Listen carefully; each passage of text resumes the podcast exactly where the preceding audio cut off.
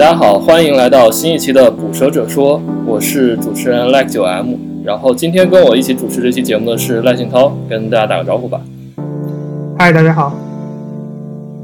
呃，然后今天我们请到了一位非常非常特别的嘉宾，就是虽然我们每期嘉宾都很特别，但是这期尤其特别。啊，这个之后我会详细来说一说为什么。嗯，他就是 T Hour 的主播 Terry。哎，Terry 跟大家打个招呼。嗨，大家好，大家好，大家好。第一次被采访，很开心。哎，是吗？你是第一次被采访吗？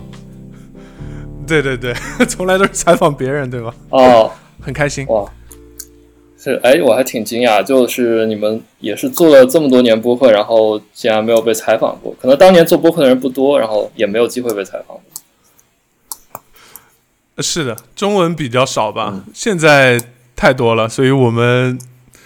哎，年更节目不好意思给大家打招呼，不过还是希望大家收听一下 T Hour。对，然后呃，是我们这次就是请到 T Hour Terry，然后呃，我也是请了 Terry 很久了，一直几个月之前就有约他，然后也是一直约不到，然后毕竟呃 Terry 是在创业嘛，比较忙。那我还是先想来说一说我跟 T Hour 的故事吧。嗯，我其实是。从 T Hour 知道有播客这回事儿的，就是 T Hour 是我的启蒙播客，就是对，然后大概是呃一四年那会儿吧，一四年那会儿你们更新的还挺频繁的嘛，然后就我当时也是忘了因为什么事情，呃，印象很深的是有一次是生了很严重的病嘛，然后就就是什么都干不了，浑身浑身疼，只能躺在床上，然后当时就嗯想做点什么事情，然后就。找到了 T.R.，然后那段时间我基本就听了很多 T.R. 节目，就是躺在床上一直听，然后从此我就知道了啊，有播客这么回事儿。然后其实就 T.R. 算是给我奠定了一个呃概念，就是说播客它是应该是什么样子。于是就是说，你可以看到捕蛇者说，其实很大程度上也是学习了 T.R. 这种访谈形式嘛。然后所以 T.R. 对我对我真的是非常特别的一个一个节目，对。嗯，我靠，听到这个好开心，真的是，所以我特别激动，然后能请 Terry 过来。那我可以说一下吗？其实我我也很开心过来。我第一次说，我第一次听到的播客也是 T R，是呃 跟对跟 PinCap 的黄东旭那聊的那一期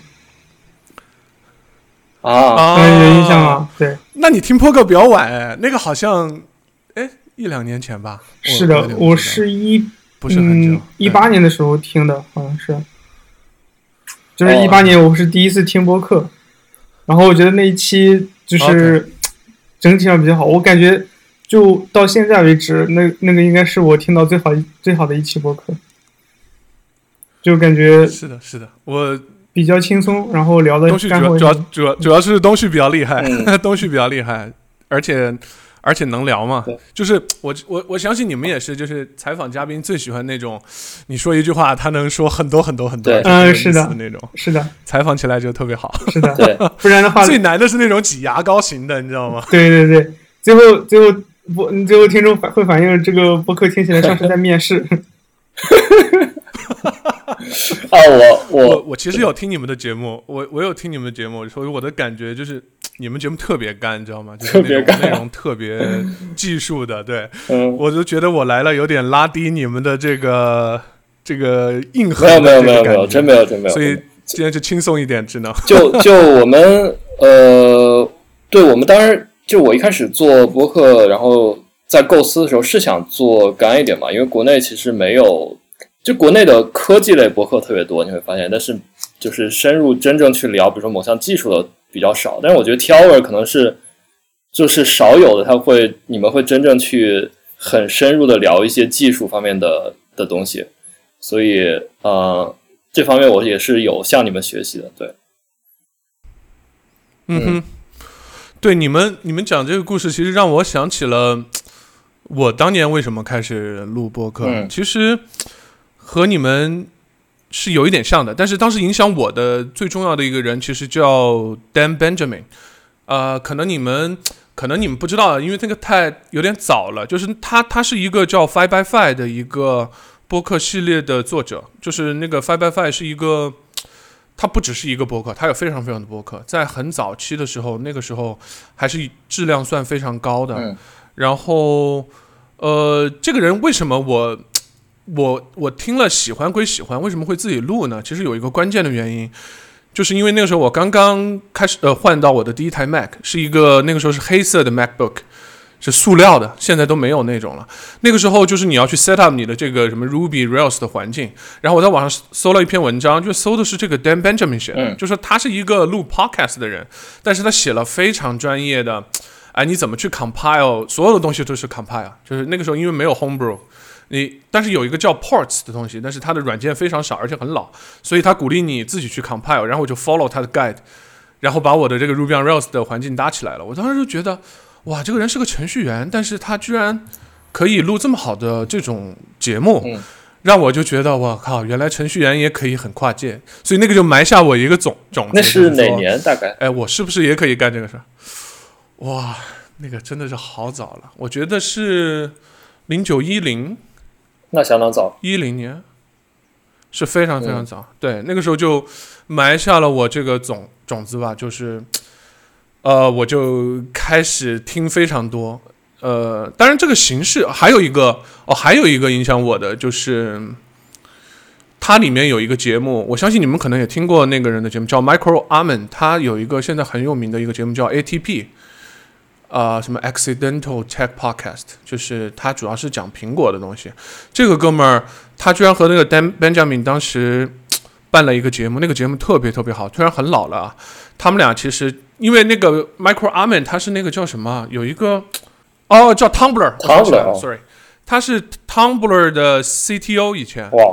然后他后来从 Tumblr 出来以后，然后做了 Instapaper。然后他和那个 Dan Benjamin 就在里面，他们就他们那个节目就两个人，就从头到尾就相当于是这个呃 Micro Arman 把自己所有的技术啊懂的这些东西就全部说出来，一直说了可能一百期吧。就是那个节目我基本上从头到尾全听，就是就挺喜欢那个 Micro Arman。然后我就想做那种节目，结果后来又受了另外一个节目影响，叫 Ruby Rocks，就是那个节目就是。和我们你的这个节目以及我 T Hour 的节目很像，就是采访人。后来我研究了很久，还是觉得 采访这种形式更适合自己，因为呃，我觉得我当时还有个目的，就是想去认识更多人吧，像社区里面。我觉得这是录播客一个最好最好的事情，就是 你可以认识很多很多的人。所以通过这个，我最后决定了就是 T Hour 的这种形式吧，就走上了自己的这个。播客之路，就你说你说这点，我太我太懂了。就是我当时在做播客之前，我就是觉得能够通过做播客认识很多人。然后，嗯，就比如说你你你有个技术大佬嘛，你平时你如果就这样生去搭讪，那别人根本不理你。但如果你说，哎，我有一个播客，你要不要来做客，对吧？就很容易搭上话，对吧？嗯，然后对。对这招我是怎么说呢？屡试不爽。我 我可以讲个小故事啊。我在录播客之前，我在大学的时候我就干过一个这种事儿。你像我是一个大学生，谁理我对吧？是哪个大佬理我？当时我就干了个什么事儿呢？因为那个时候 Web 二点零刚起来嘛，就有那种没事儿就专门介绍各种 Web 二零网站。Web 二点零那个时候就是真的是你只要打个 Web 二点零，感觉就能拿拿拿钱的那种感觉。然后呢？我就干了一件事儿，因为别人介绍 Web 二点零网站的已经挺多了，然后我就想做去采访 Web 二点零的 CEO，结果还真的就写了几篇就开始采访，还真的找到我特别想采访的人，就是比如说，呃，那个时候 Java 的创始人，在技术圈也算比较厉害吧，就是那个时候叫 Robin Robin Fan 啊，后来他也是 CSDN 的 CTO，但是现在好像。他去了哪儿？去了呃，一个那个做一的一个一个一个忘忘记名字了，呃，一个一个一个 APP，然后后来也什么若冰路啊这些，就采访到很多那个大佬吧。嗯。所以我觉得这个真的是屡试不爽。对，我看到你 播客也是一样的。对。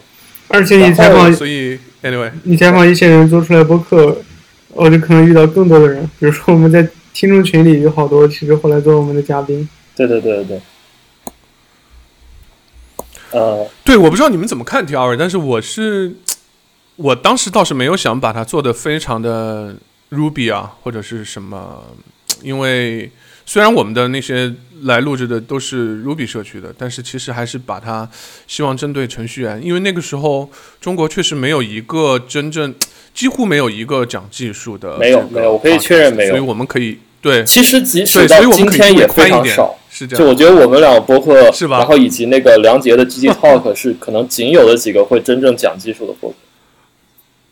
OK OK，其他都是科技类的，对吧？OK，是的，对，所以我觉得你们也可以定位宽一些，就是我我我我好硬核，我听了几期怀很怀念当年写代码的感觉。作为 CEO 可能都会怀念，对，嗯，对我们我们是这样的，就是我做播客除了受 T Hour 影响，还有一个。就我也受了很多，就是国外的 Python 播客影响，因为国外的 Python 的方面的播客是非常多的嘛，他们其实也会聊的比较硬核，然后呃，就也是比如说会请一个人来，然后那个人最近在在在做一些什么开源项目啊，或者然后就反正跟呃 Python 相关，然后就会请那个人来聊，然后我就是觉得说，呃，因为我和信涛都是在国内 Python 这个社区社区的这个圈子里面混嘛，然后也知道有很多这样的国内。Python 社区的牛人，他们做了一些很厉害的事情，然后应该被更多人知道。但是呢，现在就没有一个渠道让他们去就是宣传自己。然后我就觉得应该说，呃，给这些技术很厉害的人一个发声的渠道。所以就也是也是我们做博客的另外一个初衷。对对，是的。呃，这个你刚才提到，我也觉得对比很明显吧？你说的国外那种很硬核的 Python 节目，和我当年听的 Ruby 那个叫 Ruby。Rocks 很像，就是确实大家，你感觉今天来的是一个什么开源项目的一个 leader，明天又是一个什么很厉害的项目的 contributor，对对，就是你会感觉哇，美国的 为什么他们节目这么厉害，对吧？其实我觉得中国也有很多厉害的人，就是只是确实没有这个平台。对，所以我我其实是希望通过我的节目，然后能够。如果能够引起引发更多的人去做一些 podcast，然后来访谈更多的人，那就是最好不过了。因为我们发现嘉宾太多，实在是采访不过来，所以是的，对，是的。呃，然后我们来问一下 Terry，你对 T Hour 最满意的一期节目是哪一期呢？呃，我觉得最满意的，我最喜欢的是采访 Vue.js 的作者那一期，有一些。呃，对，尤以西，对，怎么说呢？因为我其实到现在为止，刚才我们也提到了嘛，就是你你你在国外的 podcast，你会发现哇，这个是很牛逼的项目的一个什么 contributor，那是 co-founder。然后我觉得 Vue.js 在我心目中算算现在开源界里国就是国内嗯国。国内人去做的里面，我觉得是最最给中国人拿脸的吧？你要这么，如果加点民主主义的话，确实有点这种感觉。就是虽然开源是世界的，这个我还是得说一句，虽然开源是世界的，但是你你看着一个中国人是一个很厉害的项目的这个 founder 的时候，你还是内心还是会有一点。感触就是这种，所以而且那一期我觉得尤其本人是一个特别能聊的，就是他的来龙去脉啊，为什么这么做啊，就是聊得非常清楚。这是这也是我觉得中国我因为我采访过蛮多的人嘛，我会发现中国有很多很厉害的人，他其实实际上不太会说，这个其实挺吃亏的，就是他也不太会演讲，也不太会交谈。但是我觉得尤雨溪他具备了。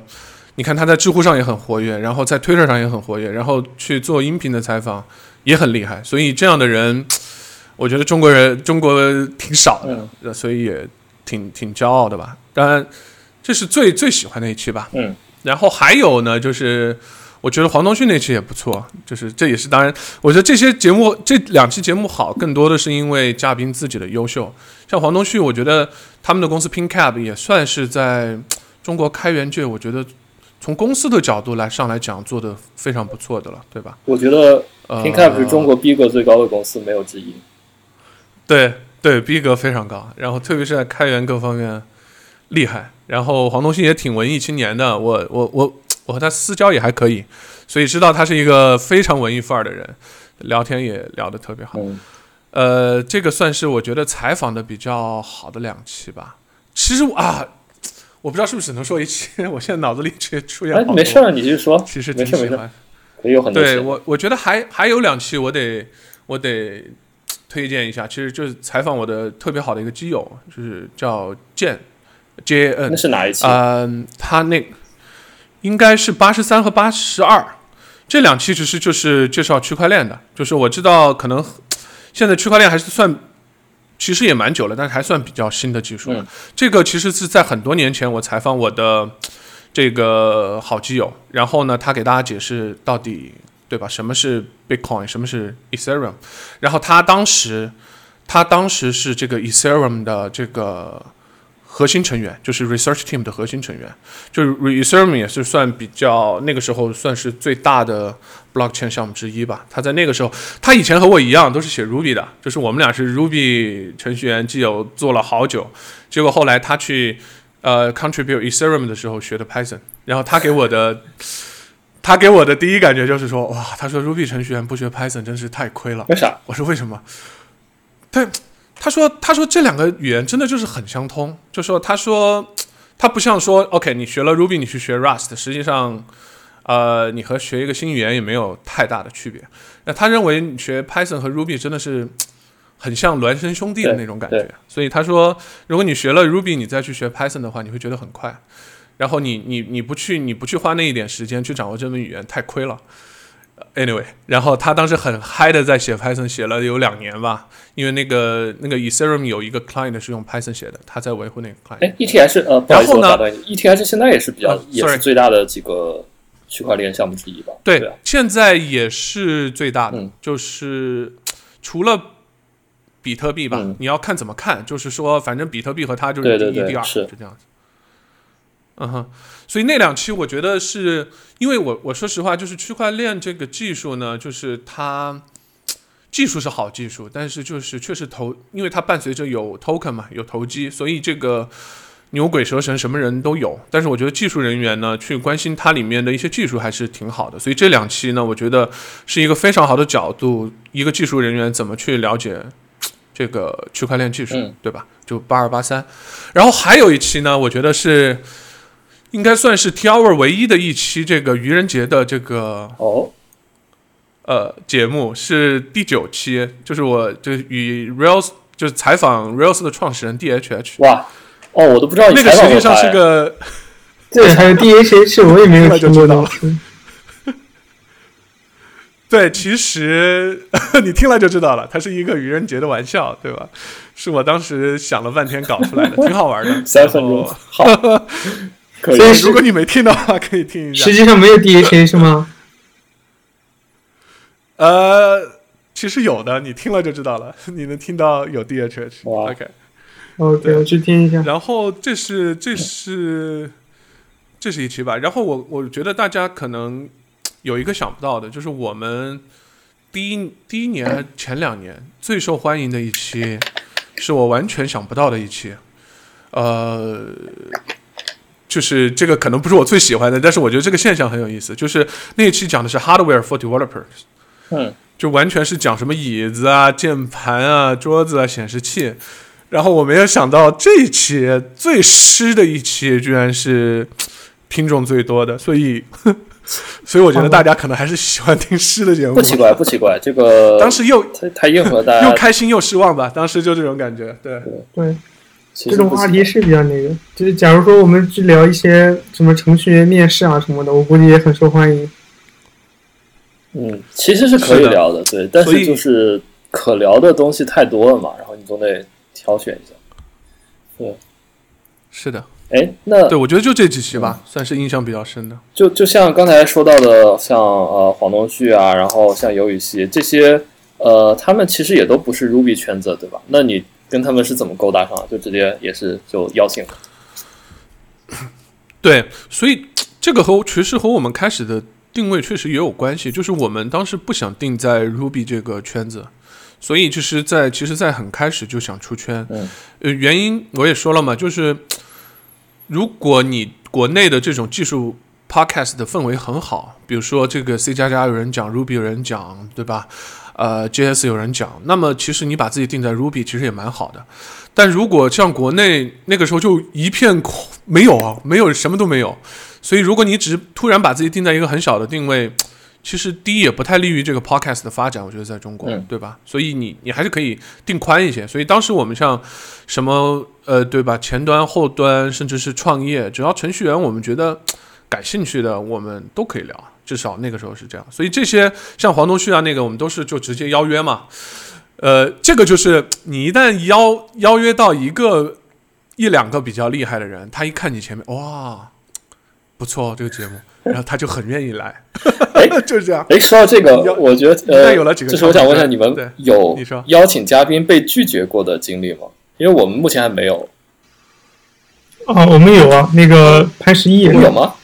有啊，潘石屹。我们，对对，我们我们邀请尝试邀请过潘石屹，就是给他微博发私信，但是估计给他发私信人太多了，然后他也不会自己去看。对。啊，OK，我觉得一般不会拒绝吧？可我我觉得最多可能是说比较忙换时间，嗯嗯，然后可能就没有再聚会约了。然后我觉得我都没有遇到那种不回的，这个当然确实也也得看情况。像潘石屹这种，我就不会去邀请，因为我觉得 我觉得大概率我邀请不到，所以我就没有嗯不会去邀请。所以大部分都是应该。能邀请到，OK，因为还是会评估一下这样。对，啊，不过潘石屹你们邀请他，我是能理解的，因为他最近一直在那儿拍对啊对啊，就是因为这个嘛，所以啊啊，就他这个事情其实也蛮奇怪的，我还挺好奇到底怎么回事，但是估计我听说啊，我听说，我听说是因为他投了一个项目，OK，就投了一个教 Python 的项目，呃，教教。教教少儿编程，可能是教学前的人，还少儿编程，少儿编程。所以，所以我觉得，如果遇到这种投资人，我我从来没有见过这么好的投资人。如果他真的是因为这个原因的话，我觉得这太卖力气了，就是啊，懂我意思？对，你这看问题角度一一样。很少这么去帮一个项目的，对，投资人很少这么去帮一个项目的。对我，我觉得其实有时候，有时候拒绝也其实也不是因为他节目怎么样，或者是。Anyway，他自己怎么样？有些人就是真的不喜欢和别人访谈。嗯，就我我其实见过这种程序员的，就是有些是私下邀请嘛，就是你和他聊一会儿，你会发现，确实可能他也不太适合上节目，就是会是你说一百句，他说两句那种，其实也不好。虽然他可能很厉害，对他可能那种更适合文章写文章一点啊之类的，就是 确实也要看情况，我觉得。不过不过你别说，Anyway，其实我倒发现就是说。这可能是我的一个 bias 啊，但是可能不普世。但是我发现，就是说技术牛逼的人好像往往比较能聊，就是大概率是的。对，我觉得很厉害的那一波确实是的。嗯，对，呃，特别是国外的，我不知道国内啊，国内我就可能见过一两个吧，就是那种很像科学家性质的那，就你看这两个人就觉得他很像科学家，然后。他不怎么爱搭理你，但是如果真让他讲，可能也还，我觉得至少因为程序员有一个好处，就是他条理肯定是非常清晰的，对吧？很有逻辑，这个是肯定的。但是有些人他就可能不愿意开口，这个我是见过的，就是对，我不知道是因为太聪明不屑于和我说话，还是怎么着。Anyway，可能觉得他讲的你也听不懂，但是 我是见过的。是的，我们现在就我们现在和我们合作的就有这种程序员，就是话很少，但特牛，啊特牛。是，嗯，不过，哎，说到那，那我们就聊一下下一个问题，就是说，呃，你印象最深的嘉宾，其实刚才也是也聊到了，就是，但可能跟刚才那个角度有点不一样，就你印象最深的嘉宾是哪位？对，除了，其实我刚已经聊了两个，我觉得一个是，呃，尤雨锡，还有一个是黄东旭。啊，千万不要说错了，说黄旭东，不知道你们认认不认识黄旭东啊？Anyway，呃，黄东旭，呃，这因为这两个我就说了，就是我觉得算是国内给挺给我们拿脸的，对吧？呃，这个这是两个，还有另外一个呢，就是这个 Robin Fan，呃，原因就是因为他在。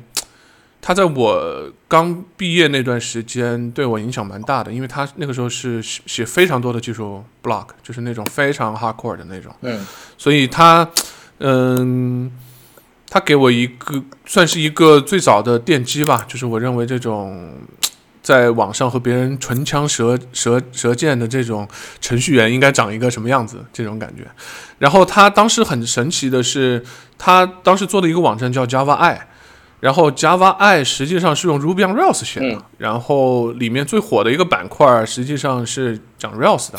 然后那个时候我基本上每天就是刷这个论坛，就非常有意思。所以我觉得能采访到他，呃，是一个不错的。回忆还有一个就是也是 Java I 的叫 Quick，呃，Quick 是 CTO，然后这个 Robin 范是 CEO，这两个人我们都都有采访到。然后 Quick 后来去了禅游记，在禅游记当 CTO，和纯银一起做了一个旅游的网站。当然现在是我们项目里的非常重要的程序员啊，Quick，Quick 现在在在 Nervos 工作。所以所以所以我觉得做播客还有一个好处就是。我采访到的，包括 Ruby 社区混社区，这是混社区的好处啊。就是 Ruby 社区，我觉得最厉害的那一波人都认识，都被我挖到了我们的项目里来。就是，所以我们的技术其实在中国真的是非常厉害。就是这个。为什么我我都被逼的当 CEO 了？就是因为对吧？写代码确实是干不过这些厉害的人，对，所以只能打打杂。CEO 是其实打杂的，CEO 需需要的技能不同。哎，那既然都说到这个，你要不顺便介绍一下你们的公司？啊，对，呃，对我们是在做区块链创业。然后呢，其实以前我说一下我整个经历吧。其实最早的时候，我是。第一次创业是在做一个 SaaS，是一个 Project Management Tool，那时候叫 Pragmatically，啊，那是是一个失败的创业。但是呢，在那个过程中，我们做了 T Hour，然后认识了 Ruby 社区的很多的大牛，对吧？然后后来其实我就投入了这个区块链里面。第一个是也不叫区块链，第一个是做的交易所。当时我们做了国内一唯一的，应该是全世界唯一一个 Open Source 的交易所。因为现在我觉得可能都是唯一的一个 open source 的，那个开源项目叫 P 修 P E A T I O，借用的是中文名叫 P 修。我好像听说过。然后现在，对，现在我们都能收到挖人的邮件，就是挖我的，就是因为这个世界上可能有百分之二十，瞎说一个数字，他们都是通过的交易所都是通过这个代码去改的，然后他们看到 contributor。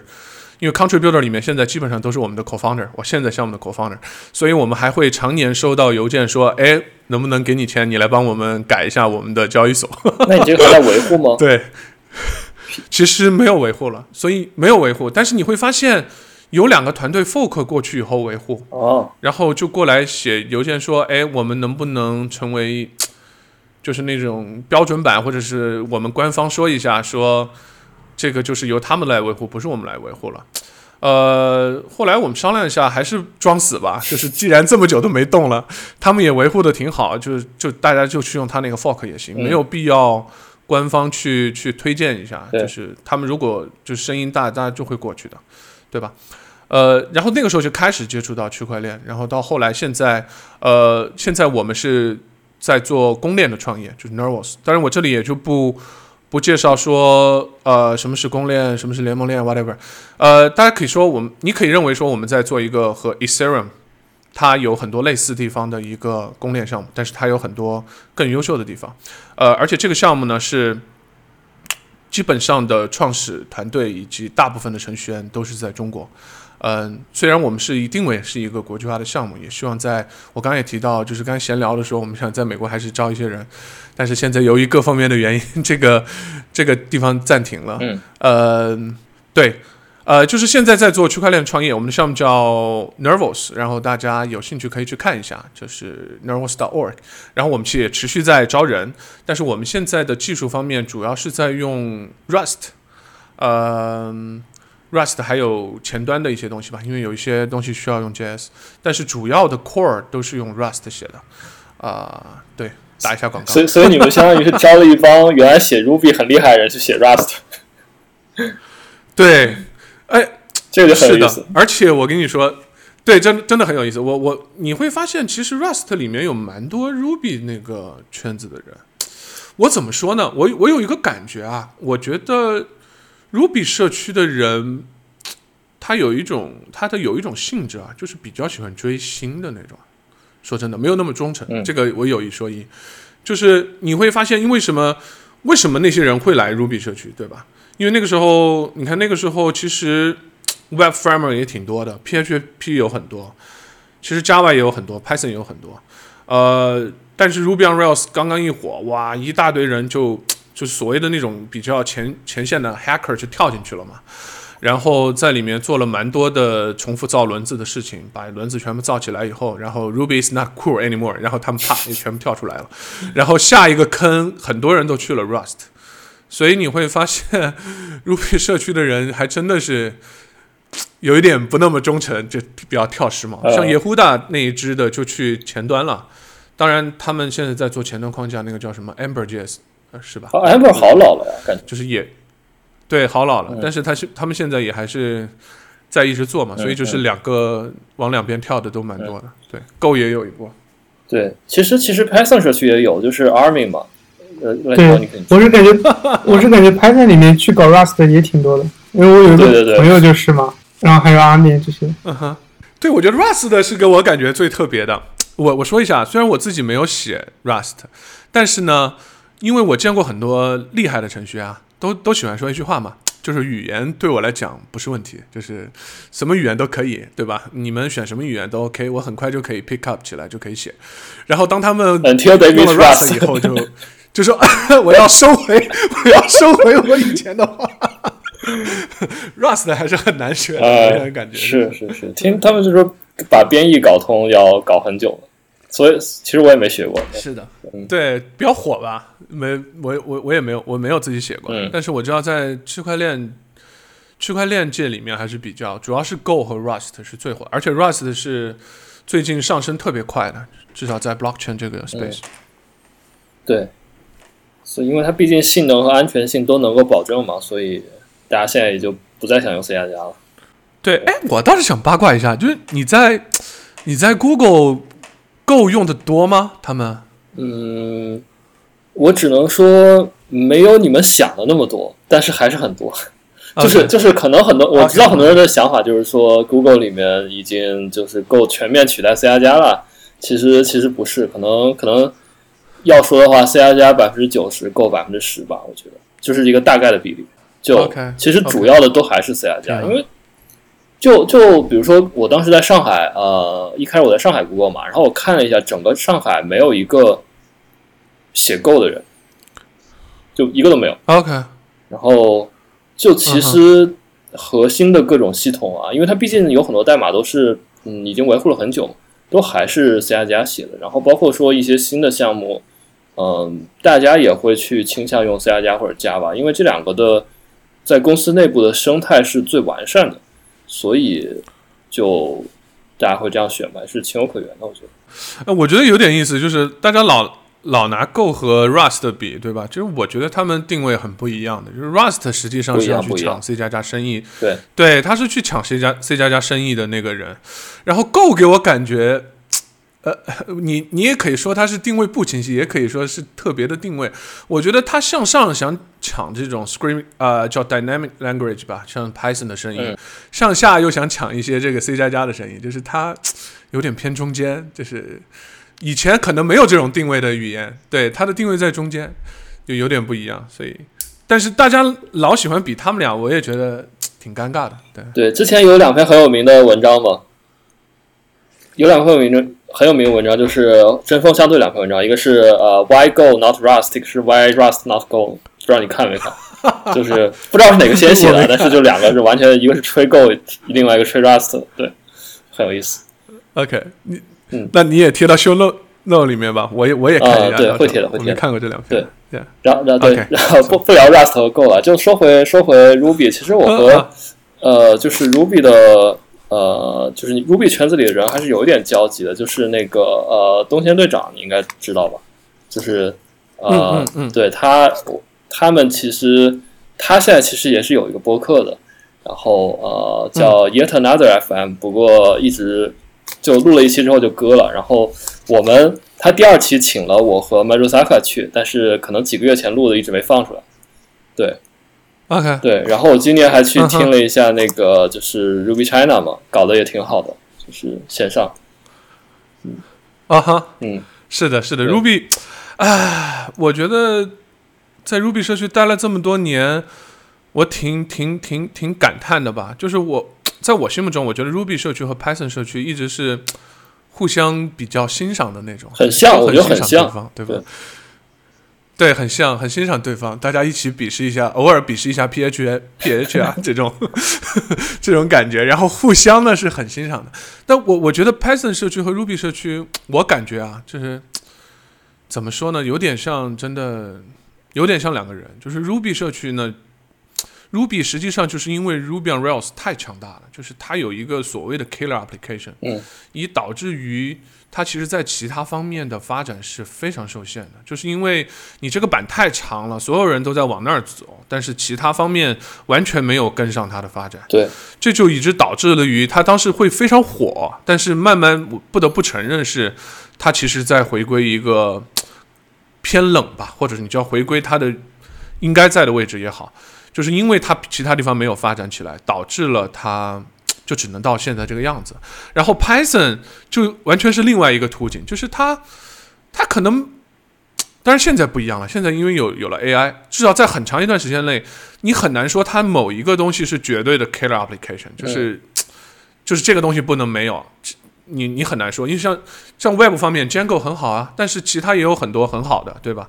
就是你很难说它是哪个东西是唯一，哪个方面是唯一。科学计算你可以说很厉害，但是也没有觉得哪个就是 killer application。但是它就很全面，所以导致了它现在我觉得非常强大。这个语言就是说它已经这个社区你很难看到它再往下了，就是因为它综合实力太强了。我觉得这这就像两个人一样，就是各有所长。我觉得就会走成现在的样子。对对，这个其实也。挺有意思的吧？然后我呃，我听那个就就这次 Ruby China 请了 Mars 来嘛，就是然后嗯嗯，他就讲了一下 Ruby 三的一些 roadmap 之类的。然后它里面其实抛开那些技术的部分不谈，它很核心的一个观点就是说我们要改善 Ruby，就主要是性能这方面，然后让 Ruby 继续保持竞争力，就是 keep Ruby alive 这样子。对，所以就还挺切合你刚才说的这个，因为可能也大家也是感受到危机了吧。然后，对，然后 Python 这边的话，我觉得就是它的一个可能内因就是说，呃，Gradle 一开始就是想把 Python 和其他语言的交互主要以 C 为主，然后做的特别容易，所以它就是很容易去你写一个 C 加加的库，然后拿 Python 包一层，然后就就像像连机器学习的库不都这样。所以这可能是它就是比较火的一个一个技术上的原因，我觉得。对，OK，嗯，然后呃，就说关于播客，我们就还有可能最后一个问题，就说你啊也是 T R 也是就国内不光是技术播客，应该算是播客界的老前辈了。然后就说做做这么多年播客，你有没有什么？就是感想，或者说就是呃，一开始你发现你没有想到做播客会是这个样子的，然后一些随便什么都可以。OK，呃，我觉得做了这么多年播客，我的感想就是有几点吧。第一个，我觉得内容创创作是一个真的是很难的事情，对吧？嗯，一方面做程序员。其实总是想，因为创业很多 idea 都是我想做平台，对吧？就是我做平台，别人去做内容。但是播客肯定是一个你自己做内容的过程，就是你会真真切的体会到做内容实际上是很难的，而且很花时间，但是又特别有成就感。就是这个东西，我我是觉得，甚至连做平台都带不来的那种成就感。就是我你我我我也想过，就是。呃，做一个很厉害的一个平台的网站，和我写了一本很厉害的书，然后全世界人都在看。我觉得第二第二种东西给我，至少给我个人的这种成就感是来的更大的。所以我觉得这是内容创作好的一面，也是他辛苦的一面。然后呢，我后来还有一点就是，我觉得完全用爱驱动呢。也是很困难的，因为它确实很容易被你的 被你的时间所所所所所引导。我说实话，就是这个 T hour 可不可以商业化这件事情，我们几个主播是讨论过非常多次。嗯嗯。然后最我是我和 Daniel 是坚持的不商业化的那条路，但是你回来也会想，就是不商业化反而有可能让它的更新频率变得没有那么多。嗯。然后商业化可能没有那么纯粹，但是这个节目有可能它会是一个周更、两周更这样的情况，有可能啊。所以我就是这也是一个很大的矛盾，就是你用爱发电能发到什么程度，对吧？你它真的是你的爱好，但是你有现实问题的时候，你能不能还坚持它？这也是我思考最多的问题。如果重来一次，我还会不会商业化 T R？我 我估计还是不会。但是我觉得希望你们能坚持。对我我我我我也一定不会放弃，就是有时间还是会去更新，但是就是确实太忙了。对对。哎，这个其实我太有感受，就是，呃，我们我们第三期的时候请了，不是第三期，好像第四期还是哪期，请了胡杨，就是国内 Jungle 的一个大佬过来，然后他当时就一直跟我们说说，就是希望我们能一直做下去嘛，因为他看到很多就是播客啊，不论技术还是非技术的，做到后来都断更了嘛，然后就可能，就就也是发现可能用爱发电还是比较难嘛，然后可能个人时间啊也是有限这样子，然后。嗯，然后我也发现，就是说，像刚才提到 GG Talk，他们也好久没更新了嘛。然后一些其他博客也是，就是说这个事情确实确实比较难，因为你的你是没有，就你很难有正向的收益嘛。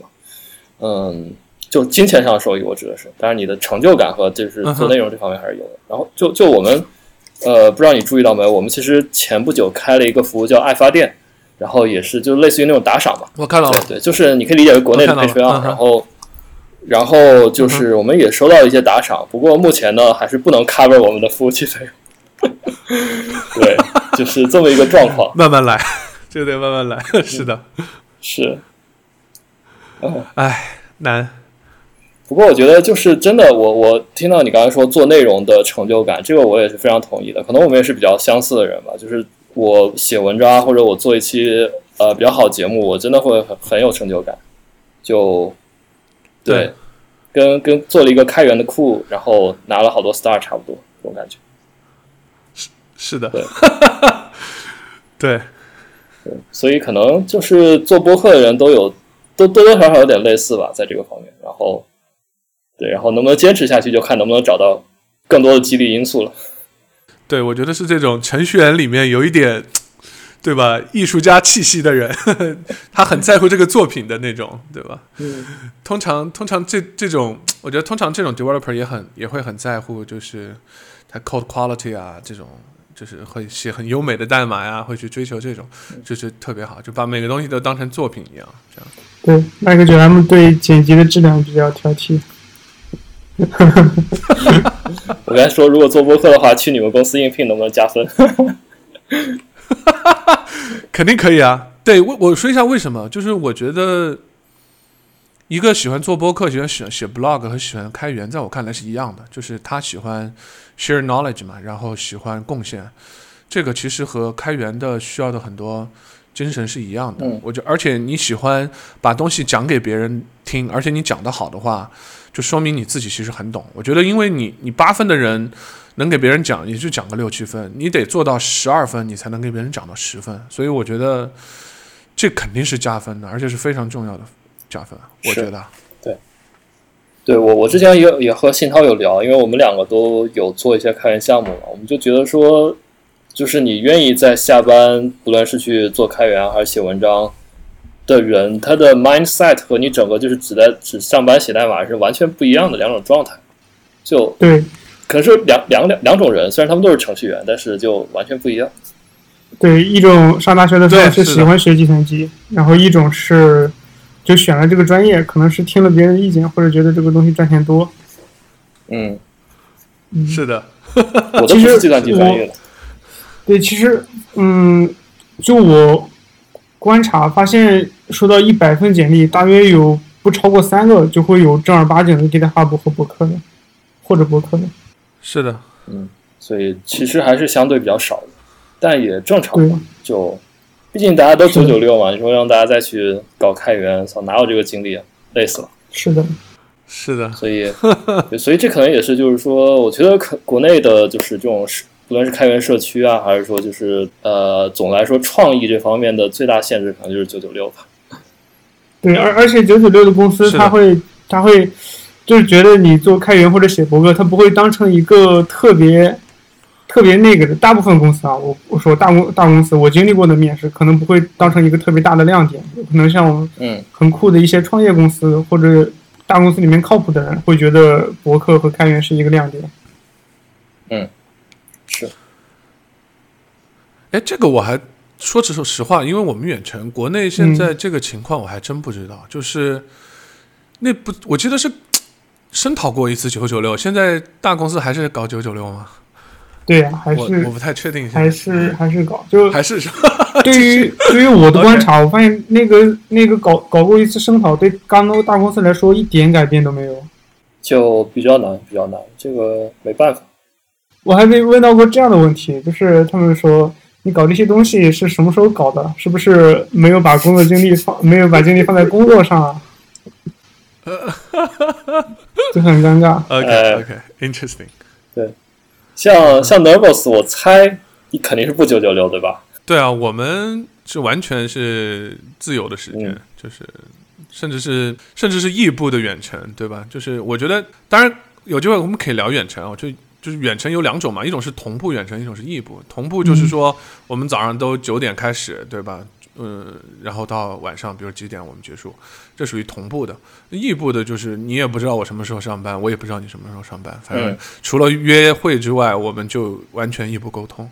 这种实际上是我觉得是这个 remote 工作里面的最最厉害的阶段，最高的阶段。啊就是当然不是每个人一来就能习惯，但是你到达这个阶段以后，就是你根本就不在乎别人是在干什么，我只在乎我们该 release 的时候大家有没有 release。嗯对对，既然我们都聊到远程工作，然后我们这个也是我们本期想聊的一个话题嘛，就就是你刚才这个，我其实有一个疑问啊，因为嗯，嗯。我们现在也算是远程工作嘛，因为都 work from home 这样子，然后嗯。呃，我就经常会有一个感受，就是说，如果大家都在办公室里，然后我交了一个呃，我我我发了一个一个 PR，然后就可以马上找别人 review，因为那个人就坐在那儿嘛。但是但是远程的话，他可能就、就我也不知道他在干嘛，然后嗯，就可能一天下来他都没有 review，然后我也就是就他可能有点事情或者怎么样，就感觉嗯，像你刚才说的那种达到异步状态，我觉得是很理想，但实际上好像比较难做到，就感觉就对，呃，我觉得是很难的。这个就是我觉得是这样，就是你会发现你和这种异步的远程的工作人工作起来，就会有这种感觉。我怎么说呢？就是比如说你刚才举的那个例子，就是如果是你的话，当然如果这个东西 block 了里面后面的东西，你没有办法，你可能得用一种同步的方式去拼它。嗯比如说我得 message 你，或者甚至 call 你，否则的话，其实按按我来讲，我们以前就是说，那那我放在那儿，我就给你写个邮件也好，怎么样也好，我们首先得有一套流程说，我们以前是在会在 chat 里面发 call for review。意思就是说我这个东西需要 review，然后我把链接贴那儿，然后别人看到这种 call for re, call for review 这个这个提醒是要打开的，就是这个 channel 的提醒你是得打开的。嗯就有的话，你就会看到有人会找你 review，对吧？嗯那我、嗯这个是一个比较 high priority，你得你得建立这个，你得建立这个，首先这个认识，大家得有 common sense。如果它亮了的话，那我就去 review。然后站在我的角度呢，我就得说，哎，我不能线性的工作，我做了这个 PR，我提上去以后，我就得开始干下一件事情，嗯我就尽量安排我的东西是。不是线性的，对吧？那我就继续做下一个，再提上去。那他一天以后再 review，那我也能接受。嗯虽然这里面其实有一些 context switch 是没有办法避免的，就是他如果一天之后他给我提了一大堆问题，我又要 switch 回去，再去把里面的给他改了再提，这个确实就是远程有时候很烦啊。就是，但是你想一想，就是说，其实你去给一个开源项目提 issue 不也是这样的吗？就是对对对，对，就没没有没有这个就没有太多办法避免了。就是说，当然它的也是有代价的。对，我们在维护那个 PDCLI 嘛，其实现在在活跃的有两三个人，我基本上提一个 PR 是一天之后他们回，我一我再改一下，他们一天之后再发 review，然后就这样，基本上是一天一个消息的这样的节奏，然后一周会合一天很快了。这很这很快了，这这对哇这开源嗯，对的，对，所以会有这种千头万绪的感觉吧？就是你有很多事情就开始了一半，我觉得异步远程最多的问题就是你会有很多事情开始了一半，然后。它从开始到完是要跨越很久的，但是如果你真的同时开始很多事情，你会发现其实总量是差不了太多的。就是我在一个星期里能做的时间和我同步的去做这个时间，其实内容是差不多多的，不会降低太多。对，我觉得长期的观察吧。嗯，就我觉得有有两点你刚才说的特别好嘛，一个是就是这种异步的工作模式，这个其实我和 m a j o s a k a 在之前有一期播客就里面也聊到了，因为我是发现。就是说，呃，这种工作模式可能是我就是入进入职场这么几年以来学到的，就是就提升最大的部分吧。就是说，怎么样工作能够让你自己不被 block？就就是嗯，就比如说你你会，比如说我现在会就是把一些需要需要别人 review 的东西，不管是文档啊还是代码，就是尽可能提早发出来。然后我知道这个东西会。Block 一段时间，然后我，但是我因为知道这个，我就说提前有些其他工作也也同时在进行，这样就可以就像你说的，然后去做其他那一部分。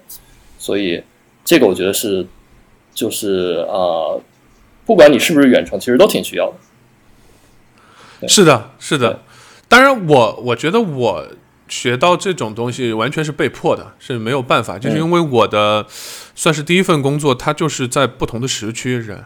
所以你不得不 异步的工作，当然就是这个掌握了以后，你就会发现特别好。有时候甚至你在同一个时区的人，你也愿意这么去工作。但是我也不得不说，这个对于招新人再把他培养成这种 mindset 是很难很难的。所以有些时候你在不同 team 确实也要有不同的策略，就是有可能有一些 team 它偏同步一些，这个也没有办法。就是对，然后然后另外一点，你刚才说的特别好，就是说。呃，我不知道 Nervous 是不是一开始就是远程啊？但是你刚才说就是说大呃让大家设定那个需要 review 代码的这个消息是一定要开提醒的，就是说这样一种相当于让远程工作能够成立的机制是很有很有必要的。对这个，这我我就说。